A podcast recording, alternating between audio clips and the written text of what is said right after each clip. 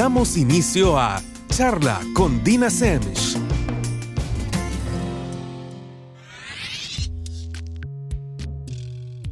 Buenas noches a todos y como ya es jueves y se nos ha hecho costumbre, estamos con otra charla con Dina Semch. Para quienes nunca han escuchado el programa, o por lo menos no desde el inicio, mi nombre es Dina Semch y soy psicóloga de adolescentes, adultos y parejas. Además de eso, soy activista por la salud mental, que precisamente implica hacer uso de espacios como el que hoy nos da Radio Láser Inglés para hablar de diversos temas que sí, en efecto, tienen muchísimo que ver con nuestra salud mental. Y precisamente en mi caso lo hago desde mi punto de partida, que la psicología no porque sea el correcto o el único, es simple y sencillamente porque es el mío. Recuerden que este programa no tiene como objetivo convencerlos de algo, lavarles el cerebro, venderles mis verdades, es simple y sencillamente poner sobre la mesa diferente información que espero que les sea de utilidad. Y si no, pues simple y sencillamente la descartan. Recuerden que ese es parte de el tema de aprender, ser capaces de contemplar estas ideas de en qué consiste tal o cual cosa, estar o no de acuerdo, tener una postura al respecto y quedarme con lo que me sirva. Como les digo, en el peor de los casos, aprender algo. Pero bueno, ya entrando en materia de qué vamos a hablar el día de hoy, vamos a hablar de qué implica gestionar emociones, pero en la vida real. Fíjense que este es un tema que yo creo que todos hemos oído. De repente lo dicen en general, de repente nos lo dicen, eh, deberías gestionar tal cosa o deberías aprender a qué hacer con tal cosa que sentís. Pero hay ciertas, ciertos puntos que representan un reto significativo desde mi eh, punto de vista y que tienen mucho que ver con vacíos de información que tenemos sobre esto. Por ejemplo, no es lo mismo gestionar una emoción que gestionar un sentimiento, pero ¿Realmente sabemos en qué consiste una emoción? ¿Sabemos en qué consiste un sentimiento? Si nos preguntamos, podríamos responder, en todo caso, ¿qué implica realmente gestionar? Es complicado cuando queremos hacer todo esto, pero no sabemos exactamente qué estamos hablando. Y eso hace que sea un reto, porque entonces, ¿qué es lo que se supone que deberíamos manejar? Algo que para empezar no conocemos. Se vuelve casi imposible. Partamos de una diferencia que creo que si hablo con varios de ustedes que están escuchando en este momento, vamos a tener diferentes opiniones sobre la diferencia entre sentimientos y emociones. Y muchas veces se trata de escribir en base a cómo es, cómo se siente. Miren, para que tengamos eh, una idea todos y, y de cómo funciona realmente, las emociones responden ante estímulos puntuales. Son exactamente eso, respuestas ante, para sacarnos de la situación. Y por ende duran segundos y son a nivel bastante instintivo. Pero por otro lado, los sentimientos no. Los sentimientos parten de nuestra interpretación sumamente subjetiva sobre lo que sucedió. Y además les cuento una cosa, pueden durar esta cantidad de tiempo. Hay gente que le pueden durar toda la vida si decide quedarse estacionados en ellos o como si yo les digo, casi le ponen nombre y se dedican a coexistir con. Eh, esto puede ser extremadamente desgastante, probablemente no va a matar a alguien, pero sí va en contra de su calidad de vida, de su salud mental y genera terreno fértil para muchísimas cosas. Sobre todo porque nuestros sentimientos van configurando también la manera en la que nosotros percibimos la realidad. De repente, por ejemplo, eh, imagínense esto. Yo entro a algún lugar y la puerta, cuando la abro para entrar a ese lugar, a una reunión con X cantidad de desconocidos, hace este ruido espantoso. Tanto que, ¿cuál es la emoción que tengo en el momento? Miedo, susto, que es obviamente algo que corresponde al ruido. Pero una vez paso la puerta, me doy cuenta que toda la gente que está en la reunión me está viendo, fijamente. O por lo menos así siento. Sentimiento es la novela que me hago a continuación. Cuando empiezo, oh, ya les caí mal. Debería haber entrado más calladita. Además, yo sé que lo que me puse, porque ahorita me están viendo así como que es que yo sé que esto no me va bien. Y siempre me pasa lo mismo, porque de repente ya estoy citando mi niñez. Es que desde que estoy chiquita, la gente... Y de repente en esa reunión me fue terrible. ¿Por qué? Porque nadie me quiere del segundo uno, porque todo el mundo tiene una mala opinión de mí. Y miren, aquí es donde yo siempre les digo a mis pacientes, acuérdense de una cosa, ustedes no leen mentes. Si están siendo capaces en sus cabezas de averiguar lo que el otro está pensando sobre usted, eso está en su cabeza, no en la cabeza de los demás. Entonces, el sentimiento es precisamente esa forma en la que configuramos la realidad y como les digo, el nomelón que solemos hacernos, porque además ojalá pensáramos súper bien de lo que está pasando, pero no, la mayor parte del tiempo, para la mayor parte de la gente, no es así. Y de repente se vuelve un reto aterrizar las cosas y decir, ok, ¿qué es lo que acaba de pasar? Y cómo esto realmente me afecta o no me afecta. Ojo, que todos les ponemos un tinte emocional a todas las situaciones, precisamente porque somos máquinas de dar significado. Todo el tiempo nuestro cerebro le está dando significado a absolutamente toda la información que recibe. ¿Que eso es malo? No, es necesario. Pero cuando hay un tinte emocional, creo que nos hace bien saber distinguir y sí, saber gestionar. Ahora, ¿en qué consiste gestionar? Bueno, les explico. Gestionar básicamente no es lo que la gente cree, no es dejar de sentir. Gestionar es precisamente sentir, identificar lo que siento y saber qué hacer al respecto. Con qué hacer al respecto no me refiero solamente a poner cara de. No, no es así. Esto es la parte conductual que sí es parte de qué saber hacer al respecto, pero no es lo único. Fíjense que gran parte de gestionar es saber qué hacer con lo que siento, no solo con cómo se ve lo que siento o cómo me conduzco en base a lo que siento. Por ejemplo, si por alguna situación yo estoy triste o simple sencillamente amanezco triste, si yo me doy permiso o mi gestión va por, claro, voy a ponerle buena cara a la vida porque ni modo, pero en todo caso, a ver en qué momento pasa esta tristeza.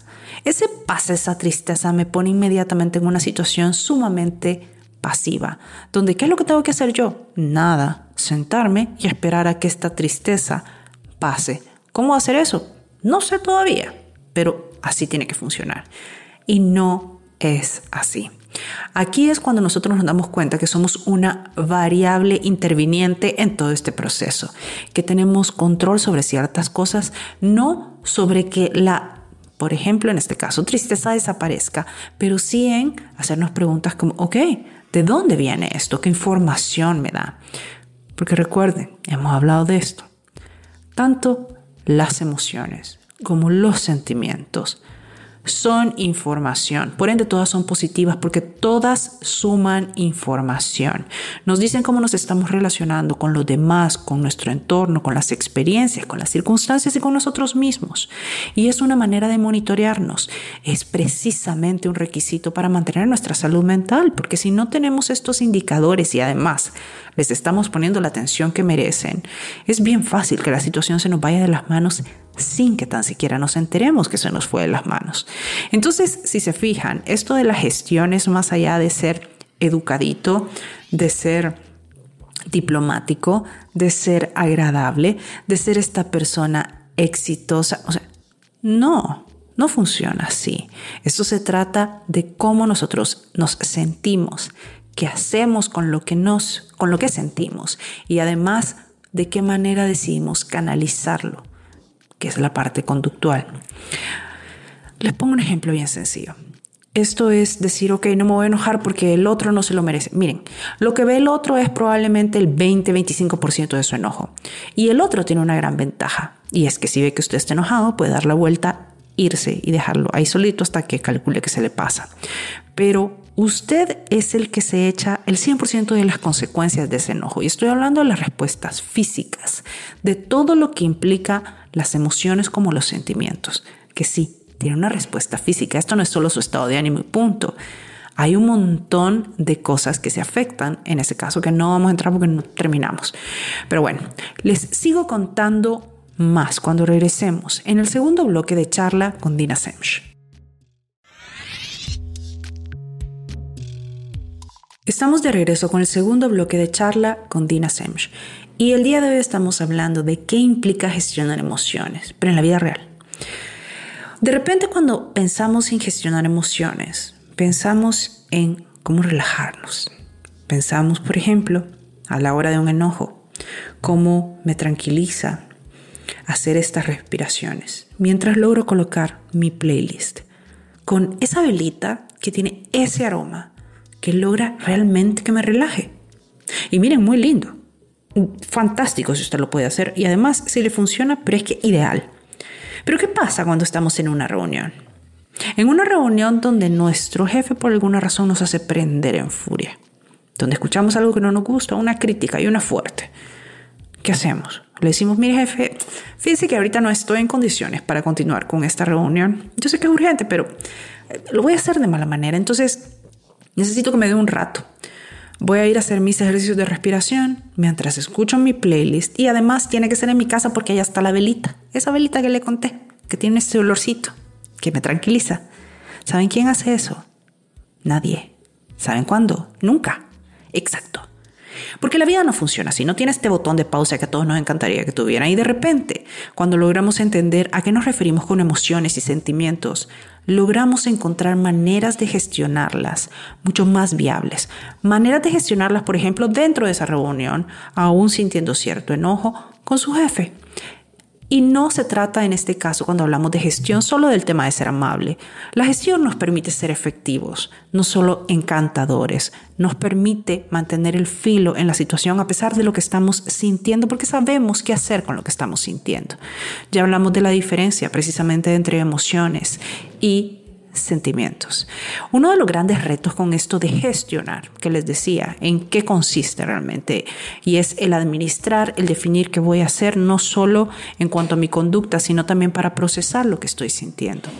De repente, una de las cosas que, que es, creo yo, que un reto para todos, es definir qué es lo que hay que gestionar. Por ejemplo, de repente estamos en casa y andamos con mala cara. Y alguien de esta gente que nos quiere mucho y que hemos decidido que sea parte de nuestra vida nos dice, mira, vos tan mal encarado que venís todo el tiempo. Entonces, que vengo y digo yo, no, claro, es que esta persona tiene razón, voy a gestionar mi mala cara. Pero de repente no nos damos cuenta que la mala cara es producto de la mala gestión que estamos teniendo, no de los músculos faciales, sino del trabajo. Ah, es que no me gusta mi trabajo. Ok, muy bien, empieza a buscar otro, eh, mejórelo, enfóquelo, lo que quiera. Pero para mientras tiene que gestionar exactamente qué es lo que no nos gusta. A veces nos quedamos en las cosas que parecen sumamente superficiales porque precisamente son las que logran generar mucha incomodidad. Vamos a otro ejemplo súper puntual, el estrés. Uno viene y dice, no, claro que mira, estoy súper estresado. Y entonces cuando me estreso, me empieza este dolorcito aquí en la espalda, pero este fin de semana me voy a relajar y me voy a ir a hacer un masajito y muy bien. Todo después de eso ya pilas recargadas el lunes. Ok, mm, pues seguramente el masajito le va a servir y el fin de semana también, pero ¿y qué pasa con lo que sea que está haciendo que ese estrés esté ahí? Estamos básicamente atendiendo los síntomas de lo que estamos sintiendo pero ni siquiera llegamos a la parte donde nos preguntamos de dónde viene este estrés, en caso del estrés. Y de repente ya lo vemos como parte de nuestra vida. Y puede que lo de la espalda sea resuelto, pero resulta que tengo gastritis o que tengo colitis. Y, y además que me dicen que es por estrés. Gran parte del problema está en que tenemos estas formas eternas inacabables, inagotables, de venir y pasar en negación durante muchísimo tiempo, con un montón de cosas. Imagínense los comentarios que yo oigo más frecuentes en la clínica son cosas como, Dina, es que yo no me debería sentir así. O yo quiero que me enseñe a que no me afecte, a que me valga. O quiero aprender a poner cara de que no me importa. Miren, Solo esto implica negar lo que estoy sintiendo. Negar lo que estoy sintiendo implica que se me vuelve imposible en ese momento atenderlo. O hago una cosa o hago la otra. Otro punto que es también un reto enorme es que nos cuesta muchas veces describir qué es lo que estamos sintiendo. Describimos otra vez, como les decía, los síntomas, pero no lo que estamos sintiendo, sobre todo cuando lo que estamos sintiendo no corresponde a ciertas categorías. Por ejemplo, yo de repente me puedo sentir frustrado y me hace más sentido sentirme frustrado y triste que frustrado, pero feliz.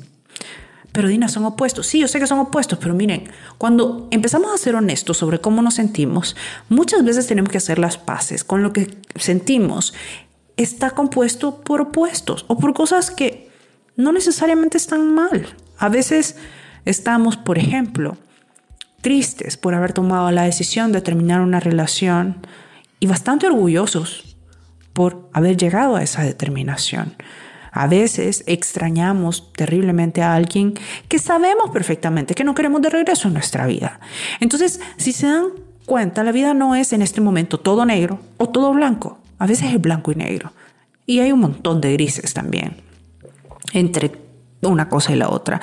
Entonces, por ejemplo, si empezamos a ver opuestos o, todas estas emociones que no necesariamente son opuestas, pero que no van de la manita todo el tiempo, como les he dicho, no es no es un anuncio de chocolate, de repente podemos no estar bien, pero aún así ir mejorando. Tenemos derecho, por ejemplo, a enojarnos cuando hemos recibido una crítica, a pesar de que alguien lo está haciendo con muy buen ánimo y por todavía que lo que acabamos de escuchar es totalmente cierto. O cuando decimos cosas como, es que me he sentido mal todo el día, lo cual es físicamente imposible para empezar, porque no sé, en el peor de los casos, un día son 24 horas, de las cuales dormimos 8 o 6.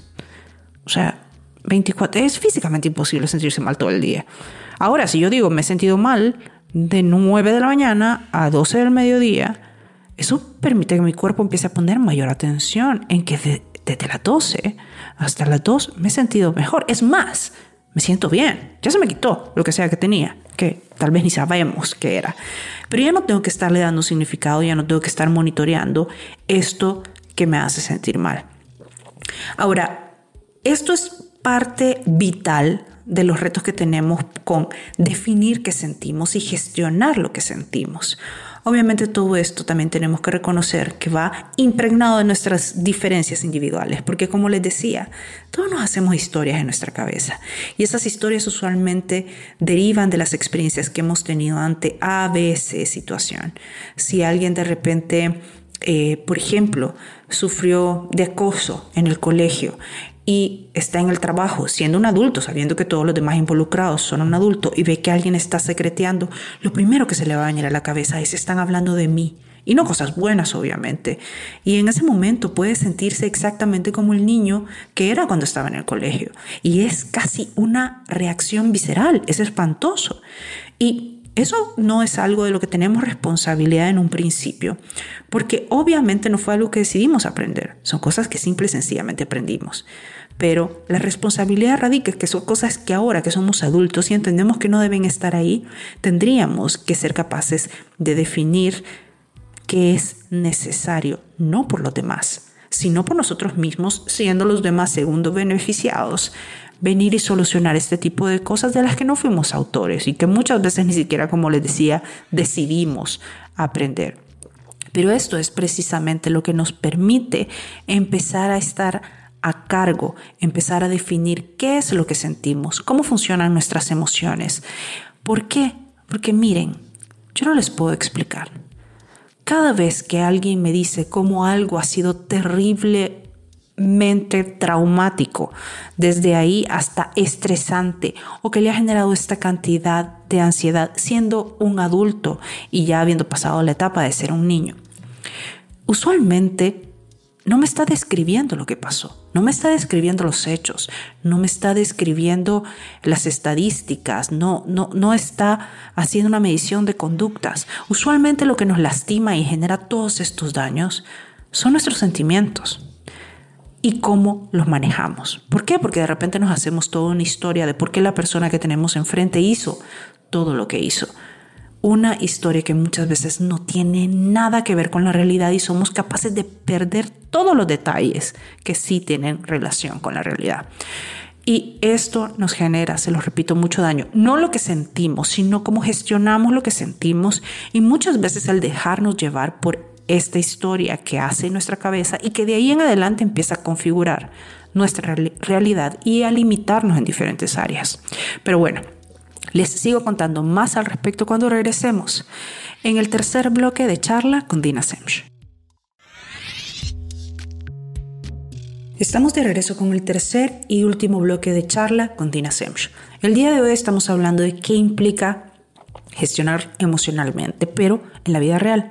Como les decía, hay muchas técnicas que son fantásticas, pero que no necesariamente primero nos ayudan a identificar y por ende a tratar la situación medular, sino muchas veces es solo el síntoma o la manifestación de la misma. Y esto hace que la situación perdure y perdure y no la resolvamos, sino que estemos empeñados atendiendo el síntoma. Cuando hablamos de gestión, ya platicamos cuáles son los retos para detectar, para tener conciencia de nuestras emociones en muchas ocasiones. Pero acuérdense, cuando estamos hablando de gestión, estamos hablando, primero, requisito indispensable, detectar o estar consciente de lo que sentimos o nuestras emociones y decidir qué hacer con ello. Y no estamos hablando solo de la conducta, sino también de cómo decidimos digerir lo que estamos sintiendo o confrontar con la realidad lo que estamos sintiendo. Uno de los grandes errores de muchas personas es que de repente, imagínense que todos somos un vaso. Quieren adquirir una valvulita para ir vaciando lo que se ha ido acumulando en ese vaso, lo cual es muy bueno, valioso, importante. Pero descuidan muchísimo la parte de las cosas que llenaron ese vaso. Entonces, al final, solo ganan tiempo, se llenan de intervalos, tienen intervalos de bienestar. Y entonces están vaciando, pero siguen llenando. Esto es como, imagínense, Juan tiene la mano en la hornilla y me dice, Dina, yo quiero que por favor me pongas algo para el dolor. Y le digo, ¿qué, Juan? Esto sirve para el dolor, pero se solucionaría si quitas la mano de la hornilla. No, no, no, no, no, pero, pero, pero yo aguanto, todavía, todavía aguanto. Y, pero mientras me pongas algo para el dolor, la hornilla sigue haciendo daño. Por más que Juan tenga anestesiada la mano, la hornilla hace daño, quema. Entonces muchas veces queremos precisamente omitir todos estos daños y solo buscar algo para el dolor o para el trabón en la espalda o para los malos momentos o para la falta de atención, para la mala cara. Y no se trata de eso, porque solo estamos poniendo una curita en la fractura. ¿Qué va a pasar? Absolutamente nada, porque una curita en la fractura no hace diferencia. Y ahí es cuando nos empezamos a vender todos estos cuentos. De repente una de las cosas que, que la gente se pregunta mucho es, ¿es correcto que me sienta así? Miren, es correcto que usted se sienta como le da la gana. Ojo, aquí vamos a tocar varios puntos en cuanto a la gestión, que es la parte importante. Realmente, como les decía, como lo que sentimos, sobre todo, depende muchísimo de nuestra historia, de los eventos que hemos eh, pasado en la vida, etc. Realmente, de repente es bien difícil controlar porque no sabemos predecir qué, cuál es la reacción que vamos a tener ante N cantidad de situaciones. Pero, pero, a pesar de que tenemos derecho a sentirnos como nos dé la gana, referente a lo que nos dé la gana, porque además todos tenemos pilas, eso no nos exonera de la responsabilidad de cómo decidimos, ojo, decidimos venir y gestionar. Aquí estamos hablando de cosas distintas. Lo que sentimos versus la decisión de qué hacemos con lo que sentimos decisión. Les repito esa palabra, es una decisión. Desde el momento que alguien toma una decisión, quiere decir que hay opciones sobre la mesa, porque si no, no sería una decisión. Entonces, esto es parte de lo que tenemos que poner mucha atención para no, y no les estoy echando la culpa de nada, ojo, les estoy diciendo precisamente que sobre eso que les da tanto dolor de cabeza, resulta que ustedes tienen control, porque la responsabilidad y la decisión sirve para eso, para tener control. Entonces, por ejemplo, usted puede estar extremadamente enojado. Tiene todo el derecho a estar enojado por lo que le dé la gana. Y es más, yo le diría que puede hasta tener ganas de gritar. Sin embargo, eso no justifica la decisión de ir y gritarle a alguien, sobre todo si este alguien ni siquiera pinta en el por qué usted esté enojado. Uno de los principales errores al querer gestionar lo que sentimos es que nos justificamos en lo que sentimos y hacemos cosas como, pues sí, te grité porque estaba enojado. Y gritar fue una decisión. ¿A quién le gritaba también? O, pues sí, es que vos sabes cómo pongo cuando me frustro, entonces mejor no me hables. Ah, resulta que ni siquiera es ahora culpa de la frustración, sino que del otro que tiene que adivinar cómo usted se siente y además qué necesita. Si ni usted sabe, ni usted lo puede manejar, resulta que otro sí se debería hacer cargo.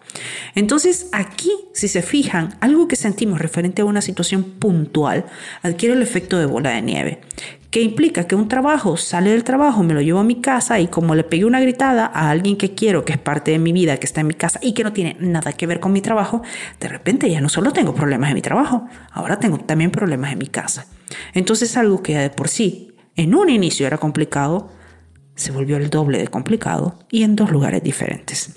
Ahora, ¿qué hacemos entonces para gestionar lo que sentimos? Yo he tratado de, dividir esto en cinco pasos. Conciencia, no juicio, responsabilidad, aceptación y compromiso. Conciencia. Tratar de identificar primero qué es lo que sentimos. Muchas veces estamos buscándole la palabra exacta y como les digo, estamos buscando eh, sentimientos que según no sé qué reglas que no existen, puedan coexistir, como les digo, frustración, tristeza, pero nos parece bien difícil tener o estar tristes y felices, nos parece eh, difícil estar frustrados, pero de alguna manera tener sensación de logro, nos parece difícil ir mejorando a pesar de no estar bien, etcétera. Cuando de repente queremos tener conciencia, una de las cosas que funciona muy bien es empezar nosotros a describirnos qué es lo que sentimos más que ponerle solo un nombre. Y aquí viene una parte complementaria de tener conciencia, que es el segundo paso, no emitir juicios. Lo que estamos sintiendo no es ni bueno ni malo, es.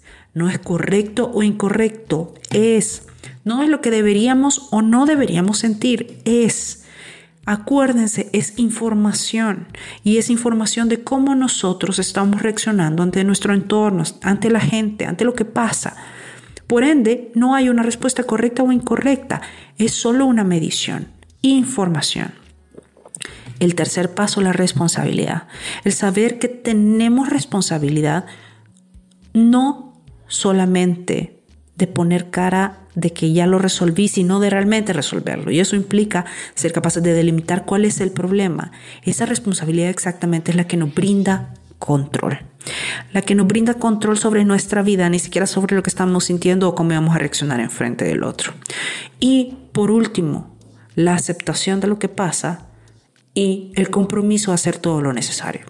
La aceptación de lo que pasa no tiene que ver con la resignación. La resignación implica sentarnos, como les ponía el ejemplo, esperar a que las cosas pasen, que se resuelvan de alguna manera en algún momento y básicamente cruzarnos de brazos. No, no, no, no tiene nada que ver la resignación con la aceptación. La aceptación implica decir, ok, a mí me encantaría que eso no estuviera pasando, me encantaría también no sentirme así, pero esto es, y ver esta situación por desagradable que la cataloguemos como mi punto de partida, no como un lugar donde me estaciono. Y además a continuación el compromiso de hacer todo lo necesario para poder poner esta situación a mi favor para aprender de ella, para salir de ahí con los menores costos posibles, tal vez no sin costos, pero con los menores costos posibles y además con un aprendizaje que puedo utilizar en la siguiente situación que tenga características similares. Entonces, le repito los pasos para empezar con la gestión emocional. Creo que son los pasos a grandes rasgos. Primero, conciencia, luego no juicio. Tercero, responsabilidad. Y por último, aceptación y compromiso. Recuerden, no hay nada de malo con lo que sentimos. El problema es que decidimos hacer con lo que sentimos. Y no solo qué cara decidimos ponerlo, cómo decidimos comportarnos, sino también cómo decidimos digerir lo que sentimos.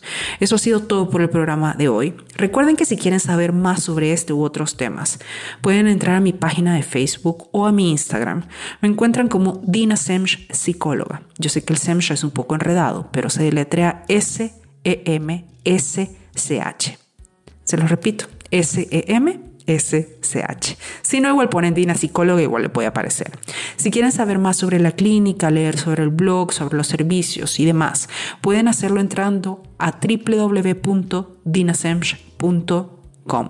Si quieren información sobre la clínica, hacer una cita, pueden escribirme por WhatsApp al 74819977. Otra vez, es el 7481 9977. Eso ha sido todo por hoy. Nos escuchamos el próximo jueves en otra charla con Dina Semch. Hasta pronto.